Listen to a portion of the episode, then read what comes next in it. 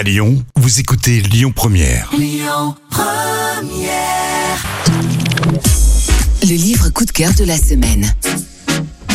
Notre invité est l'auteur avec Sandrine Wolf de la série jeunesse Oxa Pollock. Ce succès éditorial dans 30 pays a séduit près de 2 millions de lecteurs. L'écriture en tandem s'est poursuivie sur d'autres séries jeunesse à succès comme Tuc Dual ou encore Suzanne Hopper. Pour la première fois, elle signe sous le nom de plume d'Octavia Polk un premier roman adulte, La démesure du désir, publié aux éditions XO. Bonjour Anne Plichota. Bonjour. Alors comment avez-vous avec Sandrine Wolf choisi ce nom d'Octavia Polk? En fait, on voulait faire un petit clin d'œil à nos lecteurs euh, et choisir euh, une consonance très proche de notre héroïne, euh, qui l'héroïne qui nous a fait connaître, donc euh, Oxa Pollock. Donc voilà, Oc, Oxa, Octavia, Pollock, Polk. Voilà, tout simplement. Une petite facétie pour les connaisseurs. Alors justement Anne, est-ce que vous pouvez nous parler du processus d'écriture à deux? On fait une espèce de grand chaudron où on jette vraiment toutes nos idées, toutes nos envies par rapport à un point de départ. Donc là, c'était l'érotomanie. À partir de là, ben, chacune apporte ce qu'elle a envie de voir dans cette histoire, euh, ce qui la touche le plus intimement. Et après, c'est une question de technique hein, et de travail, euh, de méthode aussi. hein. Voilà, où on s'écoute beaucoup, on se dispute aussi un peu.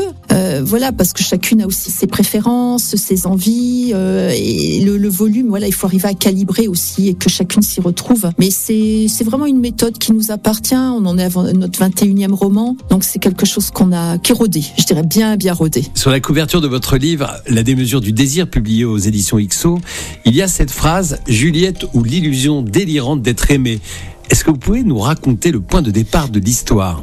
C'est l'histoire d'un jeune avocat, Romain, qui est euh, en couple avec euh, Jade, qui fait partie d'une euh, prestigieuse famille bordelaise. Jade a une petite sœur qui s'appelle Juliette. Et Juliette, dès sa première rencontre avec Romain, euh, se persuade qu'il est tombé amoureux d'elle. Et à partir de là, elle va interpréter le moindre signe, le- la moindre gentillesse ou même simplement politesse qu'il va avoir à son égard, comme la preuve incontestable qu'il est amoureux d'elle. Mais Romain n'est pas du tout amoureux d'elle. Donc forcément, ils vont tous les deux droit dans le mur à une vitesse euh, prodigieuse et, et- et tout à fait euh, catastrophique jusqu'au drame. Et sa vie à Romain va devenir un enfer euh, à cause de cette jeune femme qui, voilà, qui est complètement obsédée par lui. Vous avez fait des recherches sur le sujet peu connu de l'érotomanie.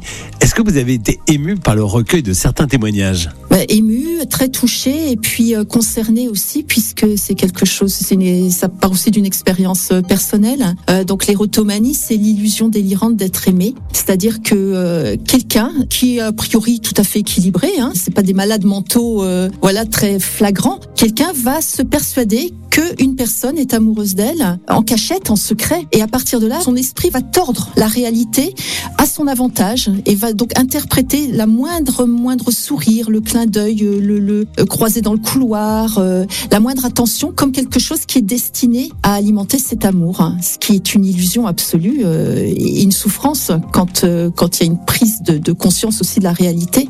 Anne Plichota, je vous remercie beaucoup. Merci à vous. hein. Je vous rappelle que sous le nom de plume d'Octavia Paul que vous êtes avec Sandrine Wolf, les auteurs de ce roman passionné et passionnant, La démesure du désir, publié aux éditions XO.